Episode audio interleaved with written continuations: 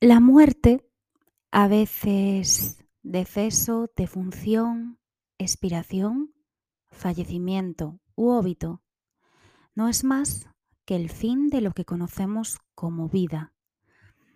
Es algo irreversible, que resulta del cese de la homeostasis en un ser vivo, es decir, de una forma mucho más sencilla de la incapacidad de utilizar energía para mantener al organismo vivo, con lo cual las funciones vitales llegan a su término. Hay muchas causas de muerte. La muerte puede ser natural, el envejecimiento, la enfermedad, la depredación o un desastre de la naturaleza, o puede ser inducida. Suicidio, homicidio, eutanasia, un accidente, un desastre medioambiental que también es inducido por el ser humano, o también la pena de muerte. Tras morir, pues una persona se convierte en cadáver y el cadáver puede tener distintos destinos, pero en su estado natural pasa por varios procesos conocidos como los fenómenos cadavéricos. Es decir, se descompone o se fosiliza y todas las personas necesitamos llevar a cabo un rito diferente, un entierro, en Egipto la momificación, en otras zonas cada vez más extendido la cremación o, lo que se dice, se cuenta y se comenta con Walt Disney o con otros famosos y millonarios. Criogenización del cuerpo sin vida. El proceso de morir está totalmente definido en algunas de sus fases desde un punto de vista pues químico o médico. Pero la chicha viene cuando nos damos cuenta de que no es del todo comprendido aún desde el punto de vista neurológico, porque existen muchas discrepancias científicas al respecto, sobre todo al respecto de cuándo exactamente se produce la muerte. La muerte, no os olvidéis, no solo pone fin a la vida humana, sino que también pone el fin a nuestra existencia como sujetos de derecho. No hay que ser personas muy avispadas para saber que la muerte es el opuesto al nacimiento. Y si hablamos de sustantivos relacionados con la muerte, está una palabra muy bonita, occiso. Esa palabra se emplea tanto como sustantivo como con valor de adjetivo para referirse a cuando una persona muere violentamente. La muerte también tiene un significado emotivo, sobre todo para el ser humano, cuando muere alguien querido. Y conocer con certeza el instante de una muerte sirve, entre otras muchas cosas, para asegurar que el testamento de la persona que muere será únicamente aplicado tras su muerte y en general conocer cuándo se debe actuar bajo las condiciones establecidas ante una persona difunta. Existe la muerte psicológica cuando la persona es consciente de que va a morir. En este sentido, la persona lo percibe. Esa muerte psicológica causa con frecuencia ansiedad y depresión en las personas. Existe la muerte psicológica aceptada, que permite que la persona pueda adaptarse con los recursos que le quedan a su entorno.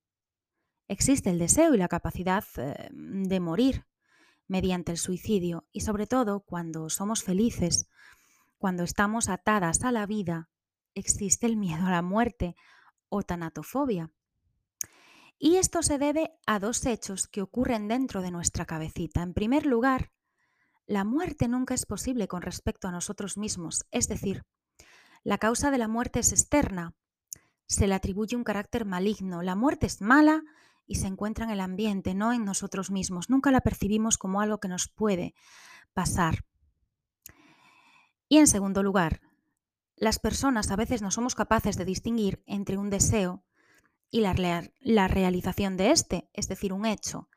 Y esto justifica la muerte sobre bases de culpa, de deseos y de conflictos.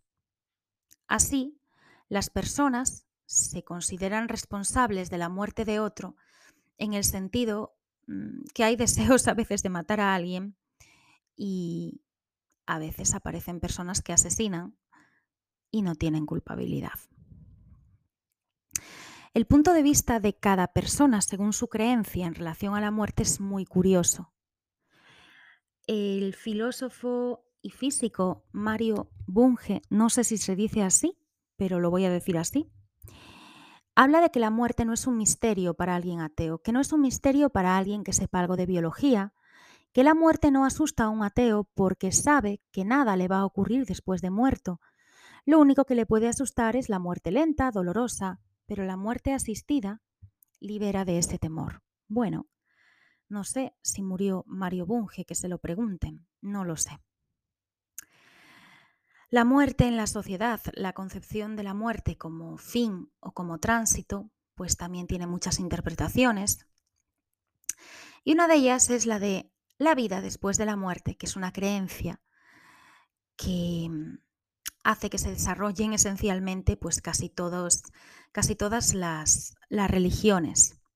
Porque todas las religiones tienen algo muy claro, que hay que tener ideas sobre la vida y hay que tener también ideas y muy claras sobre la muerte. Y ahora vamos a trasladarnos al periodo gótico, a la poesía de cementerio.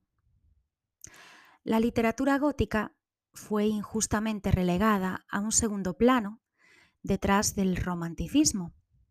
Con esto tuvo que ver que sus temáticas, eh, las temáticas del romanticismo, tenían muchísima fuerza, entidad y camino propio, pero la literatura gótica le dio al ser humano terror y esperanza a partes iguales.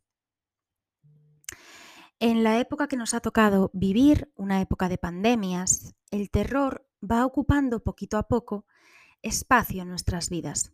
Recordemos cuando estalló la pandemia. Miedo a enfermar, miedo a morir, miedo a que enfermasen los que queríamos, a que muriesen los que queríamos, pero también miedo a quedarnos sin dinero, a quedarnos sin casa, etcétera, etcétera, etcétera. Al principio todo está lejos, pensamos que no nos puede tocar y simplemente dedicamos el tiempo a consumir una cantidad de noticias que no podemos digerir, sencillamente porque el ser humano es incapaz de atender a todos los estímulos que le brindan las redes sociales e Internet sin acabar por padecer algún tipo de ansiedad. Pasan los días y poco a poco la sensación de comunidad eh, y la sensación de comodidad también se van volviendo un poquito más oscuras, se van ya resquebrajando. Pasan las noches y cada vez la calidad del sueño es peor. Y casi sin darnos cuenta, pasamos un mes de pandemia. Y hay alguien que dice eso de tranquila, no hay que ponerse nerviosa, el mundo entero no puede caer. Pero sí, sí que puede caer el mundo entero. Y pasa esto como con la muerte, que nunca tenemos idea de qué nos puede suceder. Durante la historia del ser humano fueron muchísimos los monstruos que nos dieron miedo, casi tanto como la pandemia que pasamos. Y en esta época neoliberal, capitalista, feroz, la literatura gótica describe perfectísimamente, perfectísimamente a estos monstruos, incluso antes de que lleguemos a tenerlos como compañeros de viaje. Las mejores cosas en la vida van a nuestro lado en silencio y nos damos cuenta de ellas cuando ya se marcharon de nuestro lado. Esto es lo que pasa con la literatura gótica. Tratada durante muchísimos años, eso lo que acabáis de oír es algo que está haciendo mi gato, pues eso, la literatura gótica ha sido tratada durante muchos, muchos años injustamente y ahora que ya ha pasado, pues vuelve a tener fuerza y la echamos de menos. ¿Qué pasa con la literatura gótica? Vamos allá. En este viaje os voy a contar algo que tiene mucho que ver con la literatura gótica.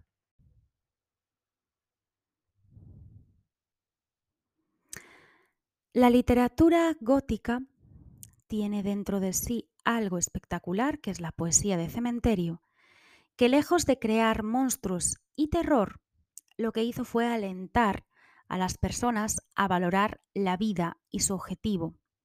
Lejos de despertar miedos, era la poesía de cementerio lo que saltaba la brevedad de esta fase previa a la muerte, que es vivir. Y la arquitectura y la literatura gótica pasean juntas de la mano. Ambas están diseñadas por la mente de los seres humanos para que observemos nuestra propia finitud. Las construcciones que a veces vemos en los cementerios nos hacen sentir pequeñitas, menudas, insignificantes, pasajeras.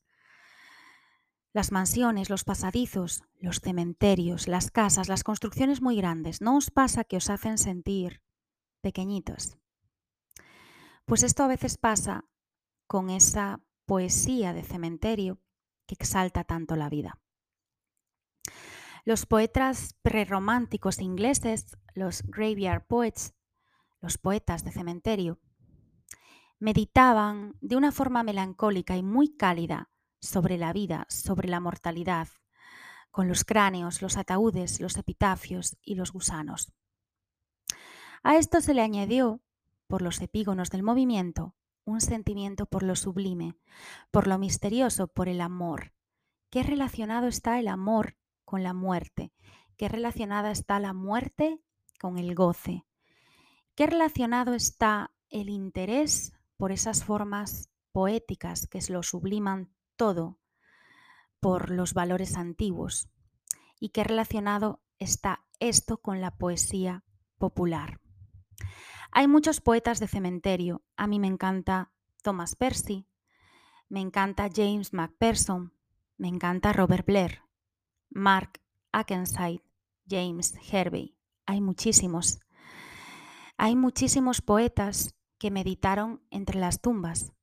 Y el poema más antiguo atribuido a la escuela del cementerio es el de Thomas Parner, pieza nocturna sobre la muerte, que data de 1726.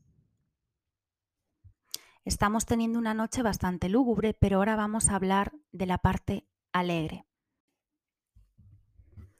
Cuando pensamos en la muerte la relacionamos inevitablemente con los cementerios. Los cementerios son lugares de recuerdo. La estructura espacial, los monumentos, los edificios funerarios nos dan muchísima más información que un libro de historia, porque nos informan, nos cuentan cuáles eran las maneras cambiantes de cada época de tratar a los difuntos. Los cementerios son no lugares, son expresiones materiales de sentimientos, del duelo, y nos muestran relaciones entre muerte, sociedad y memoria. Los cementerios quizás son la parte más alegre de la muerte, porque reúnen muchísima vida. Dentro de los cementerios hay mentes, biografías, ideas, relaciones de género, estructuras y jerarquías de poder. Y también hay elementos históricos, regionales y populares. Los cementerios, en mi idea romántica de cementerio, son paisajes de la memoria.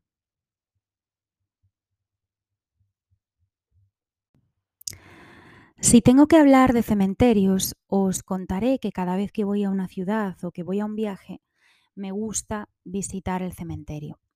También os podría decir que de pequeña me encantaba acompañar a mi abuela a poner flores a los difuntos de la familia en el cementerio eh, antiguo de órdenes, en el cementerio viejo que para ella sigue siendo como un jardín. También tengo muchas historias de cuando pues construyeron el tanatorio en nuestro pueblo, en Ordes, de velar a algún difunto de la familia y, y bueno, también tenemos ya algunas personas enterradas en ese cementerio nuevo. Pero si tengo que hablar del cementerio por excelencia, de ese lugar al que me gusta ir a pasear, de ese lugar en el que está mi amiga Olimpita, la niña fantasma, de ese lugar donde está enterrada la hermana de Picasso, pues os hablaría del cementerio de San Amaro. Os hablaría, ¿no? Es del que voy a hablar. De San Amaro, nuestro cementerio coruñés, nuestro orgullo dentro de la ciudad. Está ubicado aquí, frente a las aguas del Atlántico, a veces azules y a veces grises, y su construcción se remonta al año 1812. Dentro de San Amaro están Pondal, Luis Seoane, Manuel Murguía, Pérez Lujín, Curros Enríquez, todos los hijos de Rosalía de Castro y Andrés Martínez Salazar, entre otras muchas personas. El 20 de julio del año 1981, yo aún no había nacido, se incoó expediente para su declaración como monumento histórico-artístico. Y a la entrada de, del Camposanto hay una ermita pequeña y en este cementerio también se encuentran la gran mayoría de los cuerpos del accidente del vuelo 118 de Aviaco, que se estrelló en el año 1973 en la localidad de Montrove, en Oleiros. Vamos a hacer un viaje por San Amaro y esa parada es precisamente ese accidente. El 13 de agosto de 1973, el vuelo 118 de Aviaco, que cubría la ruta entre Madrid-Barajas y el aeropuerto de La Coruña, con un avión SE-210 Carabel con matrícula EC Vic, se estrelló entre una densa niebla en la localidad de Montrove, en Oleiros, solamente a dos kilómetros de su destino programado. El accidente tuvo lugar tras tres intentos de aterrizaje. Los dos primeros resultaron en la ejecución de la maniobra llamada motor y al aire, debido a la escasa visibilidad, y el tercer intento, en el tercer intento, el avión pues colisionó contra unos árboles, eran eucaliptos que estaban próximos a la pista, y bueno, se estrelló. Murieron las 85 personas que iban en el avión. No se salvó nadie. 79 pasajeros y 6 tripulantes. El avión había despegado desde el aeropuerto de Madrid por la mañana a su hora prevista y cuando estaba aproximándose al aeropuerto de A Coruña, la tripulación fue informada a las 10.14 de la mañana vía radio de que había niebla. Se le ofreció hacer patrón de espera para ver si la visibilidad mejoraba. La tripulación, no obstante, optó por continuar su programación para poder así evaluar las condiciones reales de visibilidad. Tras una primera aproximación, se frustró ese aterrizaje, se hizo esa maniobra de motor y al aire, al considerar el comandante que la operación no era segura, y ya a las 10.23 de la mañana el avión seguía volando en patrón de espera y lo hizo durante casi una hora, momento en que la tripulación fue informada por los controladores desde la torre de control del aeropuerto de La Coruña de que la niebla empezaba a disiparse y que la visibilidad en ese momento, 11 y 20, pues era mejor. La tripulación hizo una nueva aproximación, pero volvió a hacer esa maniobra de motor y al aire, porque la visibilidad seguía siendo nula. Minutos antes, por radio, el controlador había informado de que la visibilidad era en esos momentos de unos 1.500 metros horizontales. Veinte minutos después, a las 11.40, la tripulación inicia por tercera vez el descenso y durante la maniobra el avión descendió demasiado, chocó contra los árboles del bosque de eucaliptos del Monte de la Barreira en Montrove, a 2-3 kilómetros del aeropuerto. Tras chocar, tras la colisión, el avión siguió avanzando se llevó varias casas hasta quedar finalmente partido en tres piezas y haber un incendio en el que fallecieron 84 de los 85. Después murió también esta persona. Hasta el día 13 de agosto de 2014, 41 años después de este suceso, no se instaló en San Amaro un monumento de mármol con forma de alas de avión en honor a esas 85 víctimas. Este monumento no fue impulsado por las autoridades locales, no penséis. Fue impulsado por una de las familias de uno de los fallecidos en el accidente. Muchos de los cuerpos no fueron identificados. En el 73 no había medios para eso, no se contaba con las pruebas de ADN. Y la mayoría de los cuerpos acabaron en fosas comunes en este cementerio, pero sin una tumba ni un lugar que los identificase.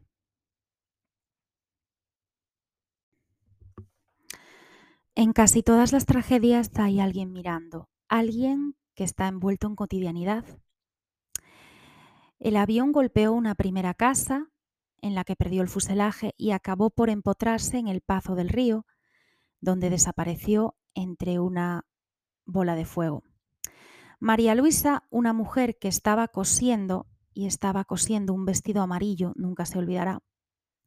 Nunca supo si realmente llegó a percibir los gestos desesperados de, los ocupantes del avión a través de las ventanillas o no. Esas personas después estaban carbonizadas y no sabe si la imaginación le jugó una mala pasada y esas imágenes eran reales y le acompañarán para siempre o no. A las 11.42 una llamada anónima informaba de que el avión se había estrellado. Y bueno, cuando al otro lado del teléfono alguien preguntó dónde están los cadáveres, pues nadie supo decírselo. Solamente un ocupante, miembro de la tripulación, llegó a lo que era el Juan Canalejo, actual Chuac. El trabajo de recogida de los cuerpos fue estremecedor. Y en estos 40 años, pues la globalización de la información y el desarrollo del transporte aéreo ya nos ha familiarizado con, con, imágenes de accidentes muy fuertes, pero en el 73 esto le cortó la respiración a toda Galicia y a toda España. El azar entretejió todas las historias de los pasajeros de ese avión, y ese azar haría palidecer a cualquier guion de película. Una familia de C, apellidada Pais, que perdió a ocho miembros en el accidente. Una mujer, sus dos nueras y cinco nietos. Habían perdido el avión del día anterior y acabaron con plaza en el vuelo de la muerte.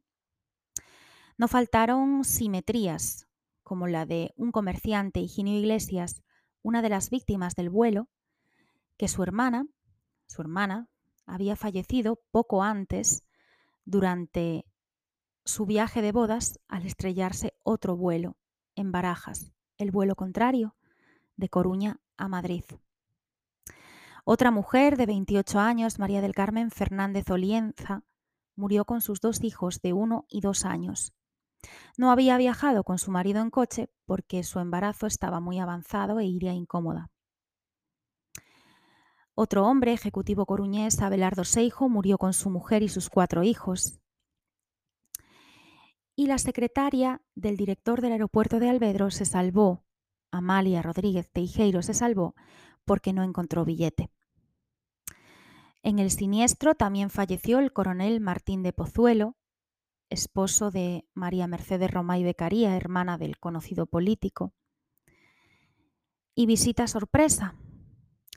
Sobre todas esas historias destaca el horror padecido por Miguel Celada, entonces presidente del Banco Exterior, cuya casa, Villa Galicia, antigua residencia de verano de Casares Quiroga, uno de los presidentes de la Segunda República, se encontraba al lado del lugar donde se estrelló el avión y entre los pasajeros estaba su hija, sin que él lo supiera. Su hija venía de Yugoslavia en viaje sorpresa de novios y una atroz fatalidad que, que la hizo decidir venir a Coruña la llevó a morir a los pies de su casa paterna. Hay muchísimas historias en este avión y casi todas están allí, en el cementerio de San Amaro, pero vamos a seguir recorriéndolo.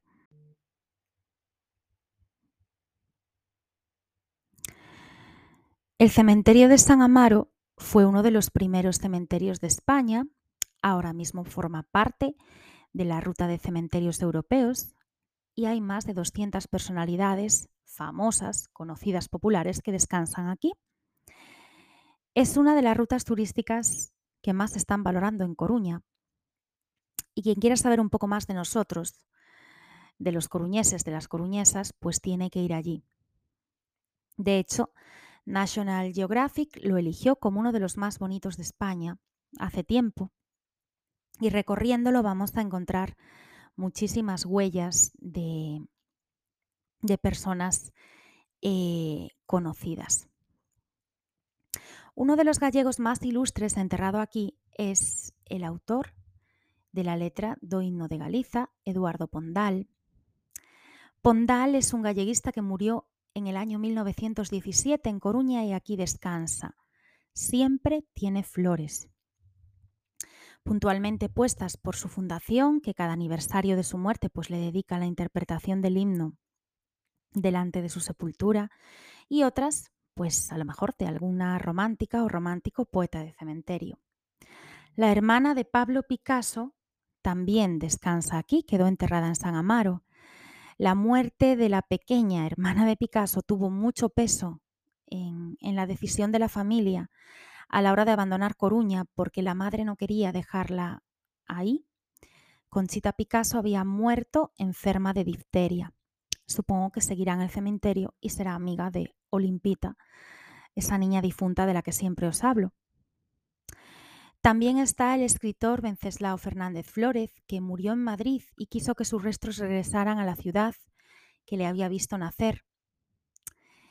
Y bueno, este escritor, autor del Bosque Animado, obra que también podéis eh, ver en el cine, decidió que fuese en San Amaro, cerca también de Cecebre, lugar donde pasaba los veranos. Está Curros Enríquez, que había muerto en La Habana, pero, a pesar de ser un insano, quiso ser enterrado en San Amaro. Es curioso porque descansa en una ciudad donde no vivió, pero de la que se declaró profundísimamente enamorado. Las crónicas de la época reflejaron lo que debió ser un entierro mm, multitudinario, con muchísimas personas que lloraron ante el féretro camino a San Amaro. Manuel Murguía y cinco hijos de Rosalía de Castro también están allí. Rosalía ocupa un lugar de honor en, Santo Domingo de Bonaval, en el Panteón de Gallegos Ilustres, pero, eh, bueno, Mm, Manuel Murguía y varios de sus hijos están allí. Luis Seoane también descansa en San Amaro. Pedro Barrié de la Maza, conde de Fenosa, también descansa en San Amaro. Y tenemos además la parte civil, la parte religiosa, pero también tenemos además el territorio inglés, un terreno en el cementerio que fue comprado en 1867 por el cónsul británico para establecer un cementerio privado para los ingleses. Deciros que no es posible acceder eh, al recinto, que es un pequeñito trozo de Reino Unido en Coruña, y allí descansa el propio cónsul que compró estos terrenos y británicos que murieron en la ciudad. Hay secretos en San Amaro. Vamos a contar alguno.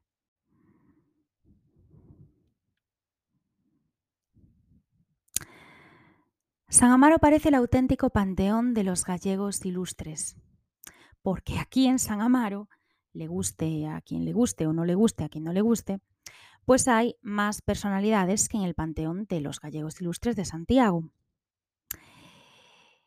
La verdad es que aparte de Murguía, de Fernández Flores, de Curros Enríquez o de Pondal, que por cierto, si vais a San Amaro veréis que en su lápida pone o cantor de raza galega, también tenemos músicos como Castro Chané, que en su tumba pone falleció en La Habana, está Pucho Boedo, está el pintor Luis Seoane, está Francisco Llorens, y hay políticos, militares, empresarios, empresarias, el alcalde Afonso Molina eh, o Claudio San Martín, que no sé si recordáis el asesinato de Claudio San Martín.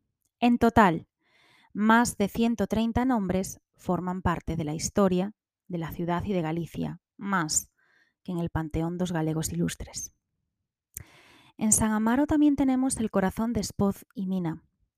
La escritora, Juana, de, la escritora Juana de Vega, eh, una figura del liberalismo de, de la ciudad de A Coruña, no está enterrada sola. Murió en el año 1872 y con sus restos reposa una parte de su esposo, el general navarro Francisco Espoz y Mina. El cuerpo del militar, eh, que había fallecido en Barcelona dos años antes, fue trasladado a Coruña y expuesto en un panteón instalado en la casa de su mujer, situada en la calle Real. Pero cuando murió Juana de Vega, sus restos se trasladaron al nicho familiar y con ellos el corazón de su amado esposo que guardaba en una urna. El cuerpo incompleto Despoz y Mina fue finalmente enterrado en un sepulcro de la Catedral de Pamplona. Así que aquí tenemos a Juana de Vega con el corazón de su marido y en Pamplona tienen el cuerpo del marido de Juana de Vega sin corazón. ¿Dónde está la hermana de Picasso en San Amaro? Es una pregunta que se hacen muchas personas. En San Amaro está enterrada Conchita, la hermana de, de, Picasso, que falleció en 1895 a los siete años, víctima de difteria, y falleció durante la etapa en que el pintor y su familia vivían aquí. La enfermedad causó muchísimo impacto en Picasso, que prometió a Dios dejar de pintar si la niña se salvaba. La niña no se salvó, Picasso siguió pintando. El pacto no funcionó, su hermana murió y el cuerpo fue enterrado en una fosa común de San Amaro, pero se desconoce dónde está. Podría ser que estuviese enterrada en una zona jardinada dedicado a los pleurans o niños desde que, bueno, habían sido allí enterradas las víctimas del cólera en 1854, porque aquí también tuvimos epidemia de cólera. También se baraja la posibilidad de que esté en la parte baja del cementerio, en una zona más próxima al mar, pero no se sabe. También os tenéis que pasar por la tumba del niño héroe de Juan de Arriba Fernández, que a los 11 años de edad salvó murió intentando salvar a Josefa Fernández en la playa del Orzán del inminente peligro en que se hallaba y que le ocasionó la muerte a tan mal logrado héroe en 1896. Este niño, Juanito de Arriba, tenía 11 años, se tiró al mar al ver en apuros a otra niña. No era una niña, era una mujer. Y cuando llegó a la orilla, con ella, él pues se quedó ya sin respiración y falleció. Pasó a la historia como el niño héroe de Coruña y dos días después el Pleno Municipal aprobó entregar a la familia a perpetuidad la sepultura en la que fue enterrado. ¿Sabéis lo que es a perpetuidad? Yo no lo sabía hasta que con 18 años empecé a pasear por San Amaro. A perpetuidad significa que pase lo que pase, eh, nadie va a poder mover de ahí esa tumba, ese cuerpo. De hecho, hay tumbas en San Amaro que ponen clausuradas a perpetuidad. Es decir, pues ese cuerpo, lo que quede de él, esa lápida no se va a mover ahí, de ahí. También podemos hacer un cursillo de arquitectura rápido porque tenemos obeliscos egipcios, capillas modernistas y estos monumentos todos están en el pasillo central del cuarto departamento. Desde las escaleras se pueden ver muchísimas obras arquitectónicas que son una maravilla. Destaca el panteón neogótico dedicado a Salorio y Rubine, que es una maravilla, el neorrománico de la familia Río y Santos, o el jónico de Fernando González Valerio, que también es una preciosidad y que preside toda la avenida. También podemos ver el dolmen cristiano dentro del cuarto departamento. Es eh, la sepultura del regueifeiro Pena, es un dolmen con un cruceiro enraizado y tenemos muchísimas cruces celtas que son una auténtica divinidad. Hay dos que son extraordinarias que son mm, más típicas de cementerios de camposantos de Irlanda que de Galicia, pero que son una maravilla. Una de ellas es la del Panteón de Josefa Magadán, que es del año 1885, y otra, la de mm, G. E. Mitchell, que se puede localizar en el segundo departamento y que se acompaña de una imagen muy bonita de la Virgen con el niño. Hay mucha simbología en las tumbas de San Amaro, relacionadas con el paso al más allá, al alem. Por ejemplo, una de ellas es el búho que hay en la tumba del nicho de Babei Heli, que podría actuar como un psicopompo, es decir, un ser encargado de conducir las almas de los difuntos a la ultratumba. También en la tumba de Ramona Monje de Pla aparece la figura de la Moura en forma de matrona que conduce el arma, el, arma, ¿no? El alma de Ramona al más allá. Hay también escaleras en la roca del panteón de la familia de la iglesia a modo de portalén para ascender a la tierra de los muertos. Y también hay homenajes colectivos, como la Cruz de los Olvidados, en el centro del cementerio, que es objeto normalmente de ofrendas florales, de políticos y militares los días de todos los santos y, y difuntos. Qué bonito es San Amaro. De verdad que tenéis que ir. Yo siempre llevo a, a las chicas que me importan. Eh, y bueno, no a todas, alguna no me dio tiempo a llevarla, pero viví historias muy bonitas en San Amaro y una de ellas la podéis leer en O libro da Rosa. Eh, un relato mío de Editorial Galaxia sale en ese libro, Olimpita a Princesa de Santo Amaro. Bueno, pues también tenemos un árbol, un árbol enorme cortado en el cementerio civil que tiene una placa dedicada a los soldados marroquíes que murieron en la guerra civil en el bando de Franco. También, bueno, destaca lo que hablábamos, el monumento recuerdo a las 85 personas del accidente aéreo de Montrove. Y hay muchas tumbas anónimas. Más allá de las tumbas listadas, la antigüedad del cementerio nos regala un espacio ideal para hacer un estudio sociológico y artístico de la ciudad a través de dos, siglos. Hay letras y estilos de lápidas eh, según la moda de cada época y hay epitafios breves y muy sentidos como mamá o María entre exclamaciones. Incluso alguno, el de Casilda, escrito a mano por falta de dinero, u otros con poemas enteros que hacen que valga la pena, pues pensar eso de que los fantasmas realmente son historias de amor. En el año 2021 volvieron a retomarse las visitas guiadas a San Amaro. Os recomiendo que no os las perdáis, pero bueno, yo he hecho muchas visitas guiadas con amigas, con Carla, con, Silvia, con Eva, eh, cuando era una cría, con mis amigas de la universidad, y recuerdo que éramos niñas, que, no éramos tan niñas, pero que corríamos entre, entre esas tumbas y que me parecía muy romántico y me hacía conectar mucho con esa idea del alén, del más allá, de qué pasará, de qué será mi vida, de cuándo se acabará, pues no lo sé. Hoy no me apetece seguir hablando más porque estoy muy cansada, pero creo que deberíais de hacer una visita a San Amaro Creo que la primera vez que fui fue con 11, 12 años y no dejé de ir nunca. Es un lugar de reposo, es un lugar tranquilo, es un lugar donde pensar, donde escribir. Es un lugar donde darse cuenta de que nada es tan grande como para pensar que va a ocupar toda la vida, supongo. Así que boas días, boas tardes, boas noites, boas madrugadas. Grazas por escoitar a Ollada Violeta e non deixedes de ir a ese cementerio. A, para min, Santo Amaro dos Mortos, San Amaro.